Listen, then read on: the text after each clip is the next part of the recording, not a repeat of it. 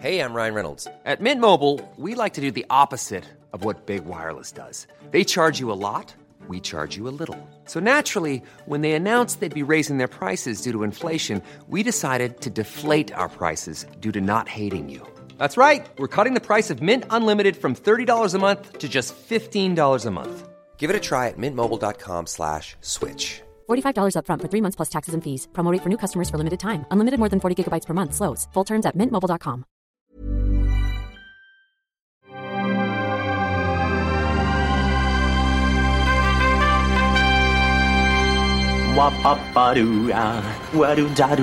Steven, arrête s'il te plaît, j'ai jamais pu encadrer Michel Legrand.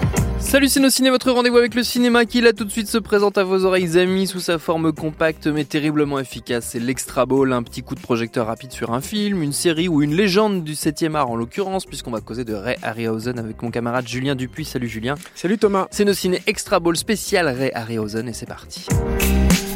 Tu fais un amalgame entre la coquetterie et la classe. Tu es fou. Enfin, si ça te plaît.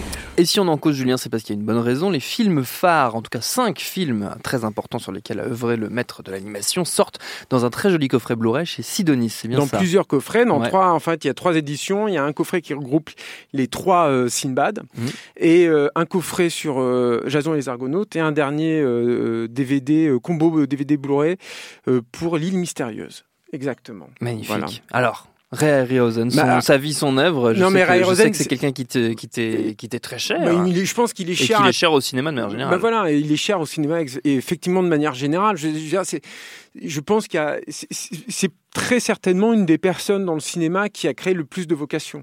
Euh, on n'aurait pas eu, euh, je sais pas moi, Star Wars, euh, même une partie de Spielberg, euh, certainement Peter Jackson, une large partie aussi de James Cameron sans lui, quoi. C'est voilà, et quand on a dit ça, on a quand même un, un gros paquet. Mais, il y a- mais au-delà de ça, tout ce qui est animation, etc., c'est c'est quelqu'un qui a créé parce que Ray Harryhausen était un, un superviseur des effets spéciaux. C'est, il est d'abord connu comme ça, mais il était évidemment beaucoup, beaucoup plus que ça. C'est-à-dire que lui, euh, déjà, il œuvrait à une époque où tous les effets spéciaux étaient créés en interne euh, dans des départements dédiés à ça dans chaque grand studio américain.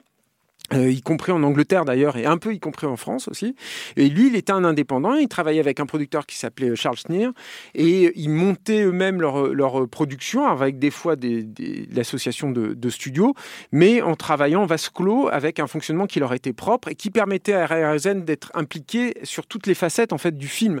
Lui, la seule raison euh, qui qui a justifié qu'il ne réalise pas intégralement les films, c'est qu'il aimait pas travailler trop avec les acteurs en fait. Il aimait pas Ouais. trop les diriger et tout. Je, je- je- Enfin, moi, je l'ai rencontré qu'une fois, Rosen, et c'est un peu ce qu'il dégageait. Il, il avait ce petit côté un peu geek, un peu nerd, et je pense que c'était encore plus le cas quand il était jeune.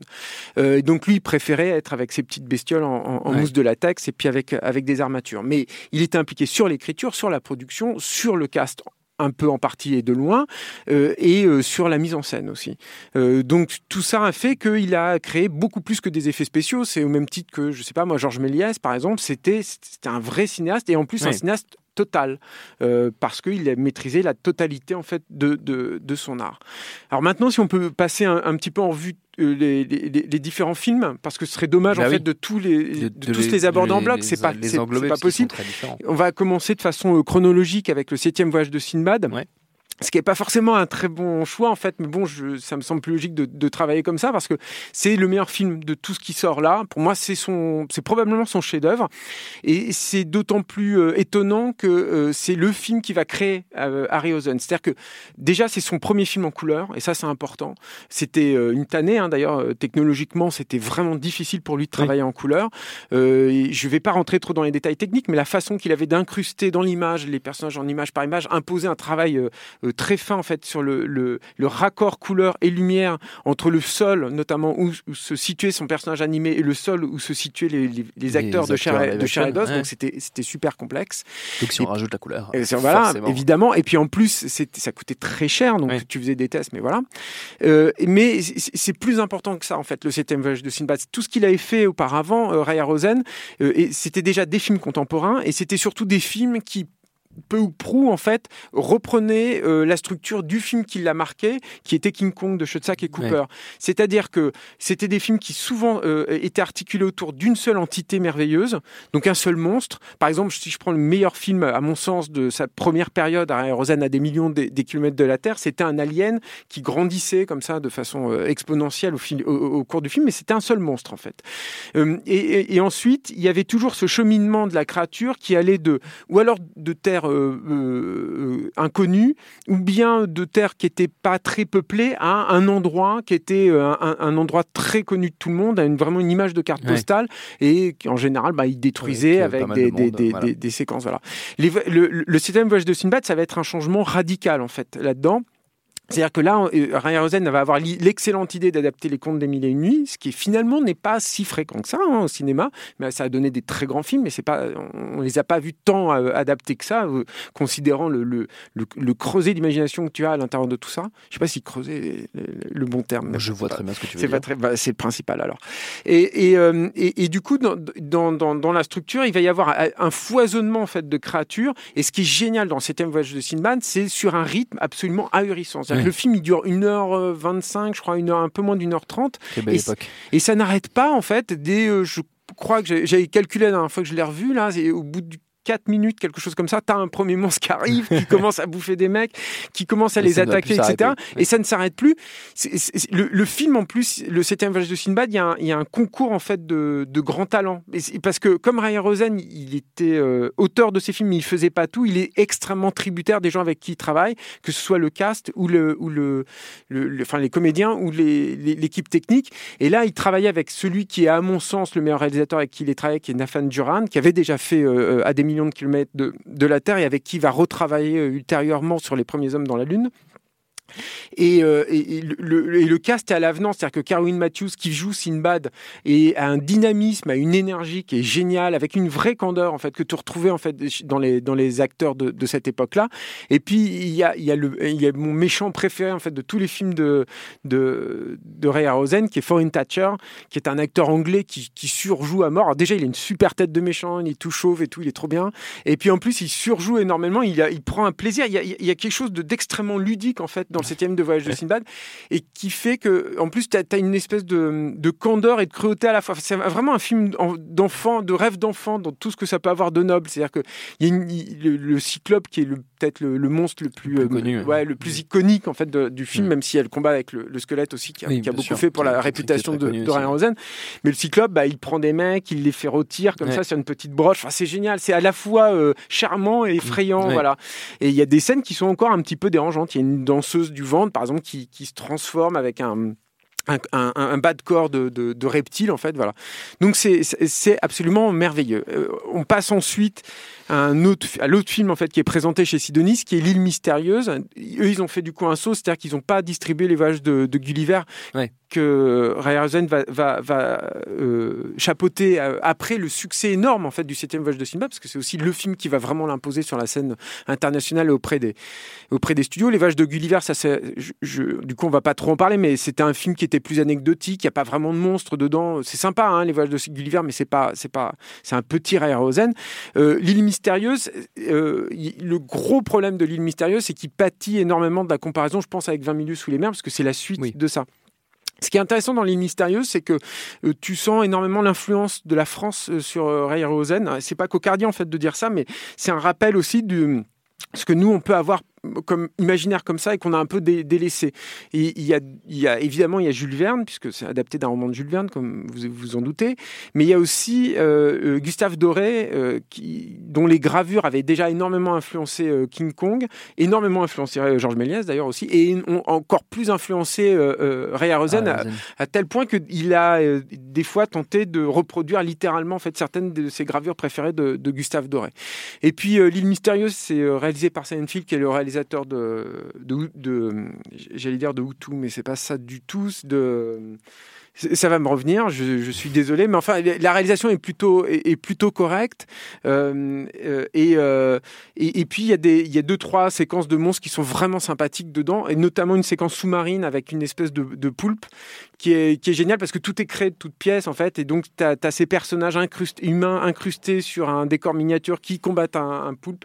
Là, tu es dans un truc complètement complètement fabriqué qui est, euh, qui est absolument charmant et euh, qui pour le coup est vraiment euh, tributaire en fait de, du travail de, de, de, Gustave Doré, et, évidemment de, de Ray euh, le, ensuite, on va faire un, on, passe directement à Jason et les Argonautes, qui est un des films probablement euh, un des plus connus, si ce n'est le plus connu en fait de, de, de, Ray mm.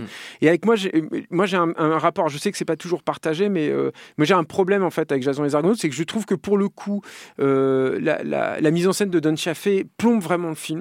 Et je trouve que ce sera le cas aussi, parce qu'il va retrouver Don Chaffee sur un million d'années avant Jésus-Christ, et, et ce sera le cas encore là. Il y a un énorme potentiel dans Jason et les Argonautes. C'est la première fois que Rosen investit un autre domaine qui va beaucoup exploiter dans, ensuite. Enfin, pas beaucoup pas tant que ça finalement, mais, mais en tout cas, ça va être marquant, avec notamment avec le choc des titans, qui est euh, donc la mythologie, grecque. Et, et, antique, et, et, qui est pareil en fait, qui est une source inépuisable de, de, de, monstres. de, monstres. et de créatures, de créatures pas possibles. Mais le problème, c'est que là, tu es vraiment dans le syndrome qui est un, syndrome problématique dans les films de Ray où tu dois te farcir en fait entre chaque moment de bravoure de, de des, des, séquences qui sont euh, hyper plan-plan euh, euh, avec une mise en scène qui est pas super intéressante et en plus un casque qui est un peu fade à part un Hercule qui est très intéressant dans, dans, dans, Jason et les Argonautes. Par contre au niveau de d'Ariosen, alors c'est un festival et c'est l'époque où il essaye de, de se sublimer mais à, mort tout le temps en étant une espèce de Monsieur Plus. C'est-à-dire qu'il avait fait un combat contre un, un squelette dans le septième voyage de Sinbad, bah là il va en foutre 7 et puis t'as de Lerne qui a euh, énormément en fait d'appendices à animer, donc une, double queue et cette euh, cette gueule, etc. Et c'était extrêmement difficile. Et lui, il, il, raconte, il racontait euh, que s'il faisait gaffe, par exemple, à pas boire trop de café, parce que s'il devait aller aux toilettes alors qu'il était en train d'animer l'hydre, ben, c'était foutu. En fait, il, perdait le, il perdait le fil. et, le, reste en fait des, des, films que sort Sidonie, ce sont les deux autres volets de Sinbad qui euh, qui sont il faut en parler c'est intéressant parce qu'ils arrivent dans les années 70 euh, 74 pour le voyage fantastique de Sinbad et euh, ils viennent après une série de d'échecs en fait dans, dans un quart d'heure Rosen euh, et, notamment sur la vallée de Gangui c'est-à-dire que tu as eu un million d'années avant Jésus-Christ qui avait bien fonctionné mais la vallée de Gangui ça avait été une déception. Je crois me souvenir que les premiers hommes dans la lune aussi avaient été une, grosse déception euh, au box-office. Et, euh, et, du coup il était revenu à cette espèce de valeur sûre de, de ses débuts. voilà il avait arrêté en fait d'explorer tous ces imaginaires différents. C'est très dommage parce qu'il faut se souvenir qu'il voulait faire le Baron Munchausen il voulait faire John Carter aussi euh, euh, il, y avait comme ça beaucoup, euh, beaucoup de, projets. La guerre des mondes aussi, il voulait faire euh, Ray Rosen. Et c'est vraiment dommage en fait qu'il n'ait pas réussi à explorer tous ces univers-là. Mais bon, au moins il revient, à, il revient à Sinbad et il va continuer à travailler au corps cette mythologie-là. Et c'est pour le mieux sur le voyage fantastique de Sinbad parce que la différence entre le film euh, de 1958 et le film de 1974, c'est que l'univers, le, le, décorum est beaucoup beaucoup plus exotique. Il, il, assume une imagerie qui est, euh, euh alors toute proportion gardée, hein, ça reste vraiment un film d'occidental avec une vision euh, beaucoup de liberté prise sur sur sur le monde arabe et là indien en l'occurrence aussi, puisqu'il y a beaucoup d'influence indienne dans, dans, dans le voyage fantastique de Sinbad. Mais mais ça apporte un, un peu de fraîcheur, un peu plus j'allais dire un peu plus presque d'authenticité, mais enfin en tout cas un décalage un, peu plus un peu plus grand et du coup une vraie différence avec avec le septième voyage de Sinbad. Euh, le, le, truc avec euh, le septième voyage de Sinbad, c'est qu'il y a un bon rythme, tout le monde s'est bien entendu. Ça fait partie des rares films de Ryan Rosen qui a été vraiment un projet heureux. Il s'est entendu avec toute l'équipe, l'équipe l'adorait, ça s'est vraiment super bien passé sur ce sur ce tournage là. Euh, et le cast il est sympa, c'est pas au niveau du septième voyage de Sinbad, mais t'as John Philipplo qui fait Sinbad, qui est qui est qui était l'acteur de Barbara Umbrella ou de, de Danger diabolique de Bava, qui, a vraiment un physique un peu de comics quoi. D'ailleurs, je trouve que le, choix de, John Philippe Lowe dans, Diabolique était super parce que voilà, il avait, il était très grand avec des yeux bleus qui pétaient, un peu musculeux et tout. C'était, il était, il était vraiment chouette. Puis tu as Caroline Munro dans le rôle d'une esclave qui a nourri les rêves humides de beaucoup de geeks. Et j'en suis, je l'assume, voilà, à l'antenne de Binge Audio, mais voilà, elle était, elle était très jolie. C'est beau, euh, bah, vu ça un peu. Et, en plus, t'as as, deux, trois scènes qui sont incroyables dans le film, et notamment une scène de combat avec Kali qui fait écho en fait aux scènes de, de combat à main nue pardon, à l'épée, à l'arme blanche, avec les squelettes qui est une scène superbe parce qu'elle est euh, extrêmement gracieuse. Il y a une vraie, euh, un vrai goût pour la, pour la chorégraphie. Et, et le personnage nous est présenté d'ailleurs dans une, une, séquence de danse, en fait. Et, euh, et sa façon de, de, bouger, de danser ensuite est incroyablement belle, en fait. On n'est plus du tout dans l'agressivité et la, la, la, la, hargne, en fait, des, des, des, squelettes, notamment de Jason et les Argonautes. Parce que c'est un des talents, en fait, de Rosen, c'est que ces personnages animés n'ont jamais parlé. Et pourtant, il arrivait à leur insuffler énormément, énormément de caractère. C'est pas simplement des antagonistes. Et euh, sur des petits moments, des petites pauses comme ça, bah, il arrivait à, les caractériser puis à leur donner euh, un, écho euh, vraiment intéressant. Et on termine la trilogie des Sinbad avec Sinbad et l'œil du tigre, qui est un film plus triste. et c'est un peu dommage. Et symboliquement, c'est un film lourd de sens parce que c'est un film qui est sorti en 1977 soit l'année de sortie de la Guerre des Étoiles. Et c'est intéressant parce que euh, c'est ces enfants en fait qui ont fait les effets spéciaux de la Guerre des Étoiles très directement, très clairement. Je pense qu'il n'y a pas un membre de l'équipe d'ILM à l'époque qui ne se revendique pas de, complètement, voilà, et qui a découvert le cinéma par lui, qui a voulu faire des effets spéciaux euh, à cause de lui. Et, et ces enfants avaient dépassé le maître en fait déjà, et lui, il était confronté à un monde qu'il ne comprenait plus. Euh, je pense, alors ça c'est peut-être de la médisance de ma part parce que c'est des choses, c'est des informations croisées qui me font dire ça, mais je pense que Rosen était aussi dans une période où il il, s'était pas bien positionné en fait face à son rôle. C'est-à-dire que euh, l'école de la guerre des étoiles, c'est aussi euh, euh, caractérisé parce qu'il il, il, partageait l'information. C'est aussi la naissance de Cinefex, la guerre des étoiles, et c'est donc une, une, période où on où on, se, on, se, donnait les trucs. Il n'y avait pas il y avait pas vraiment de, de secret de pro en fait. fabrication. Ryan Rosen, lui à l'époque, a priori, il ne fonctionnait pas comme ça. Euh, c'est John Crawford qui joue dans le film, dans, dans, dans le, dans, le, dans, dans ce film-là, qui dit qu'il il, disait rien en fait sur le tournage. Euh, il, euh, il, donnait aucune info, y compris aux comédiens, ce qui est assez euh, étonnant de sa part parce que euh, euh il fonctionnait pas comme ça auparavant. Mais je pense que c'était une façon aussi peut-être de se protéger. Et, et, et là où c'est, alors ça s'est pas bien passé, Sinbad et l'œil du tigre. Il y a eu cette idée euh, ridicule euh, de donner euh, le, rôle principal à des fils de stars. en l'occurrence, tu avais Patrick Wayne qui jouait Sinbad, qui est pas qui est pas du tout pas du tout un, bon acteur, et Taryn Power qui jouait Diane aussi. Et, et, ça c'était une idée du, producteur en fait, du collègue de, de Harrison, de se dire bon ben voilà, s'il y a des enfants de stars comme ça qui sont qui sont présents dans le film, bah, ça, va faire voilà, ça va faire un monde qui était complètement ridicule et stupide. Il y a même des petites percées de qui pourraient être sympas, mais qui sont en fait, euh, qui détonnent en fait. Ça ne, ça ne convient pas en fait. Je parlais de Caroline Munro tout à l'heure, mais elle est candide en fait. Hmm. C'est de c'est un truc de gamin, c'est un fantasme vraiment d'enfant. Là, c'est pas pareil en fait. Dès que tu vois un petit bout de fesse et tout dans un film de Ryan Rosen, c'est déplacé. C'était un univers, c'était un genre. Il a créé un genre Ryan Rosen et donc ça, ça, ça n'allait pas. Et puis en plus, l'autre truc avec euh, avec Sinbad et l'œil du tigre, c'est que t'avais un, t'as, des effets spéciaux optiques qui étaient complètement dépassés. Les films de Ryan Rosen étaient des films à tout petit budget. Il faut le rappeler aussi hein, quand on voit les films, c'était vraiment des séries B quoi. Et, euh, et là, en l'occurrence, ils étaient allés tourner à, à Petra et ils n'avaient pas pu emmener le, le, cast principal en fait à Petra. Et du coup, ils ont tourné le cast principal sur un écran bleu, je crois à l'époque. Ils étaient avant c'était des écrans jaunes, mais je crois qu'ils étaient passés aux écrans bleus à cette époque-là. Et, euh, et les incrustations sont absolument euh, épouvantable en fait. C'est très vilain, ça sort du film. il y a d'autres effets optiques sur des transformations, notamment d'une sorcière en oiseau, qui sont pas qui sont pas du tout heureux et tout. Ceci étant dit, euh, si on zappe tous ces moments-là et qu'on va directement aux séquences qui sont les, de toute façon les plus intéressantes, qui sont les séquences avec les, personnages de Raya Rosen, il y a des choses qui sont super en fait dans le film. Il y a notamment un prince qui est transformé en babouin et qui a, euh, c'est un vrai personnage que Raya Rosen il va suivre tout, tout du long du, du, film et finalement il n'avait pas fait tant que ça, euh, ça dans, il n'avait pas trop testé ça en fait dans, Ouais. ses, dans ses films précédents.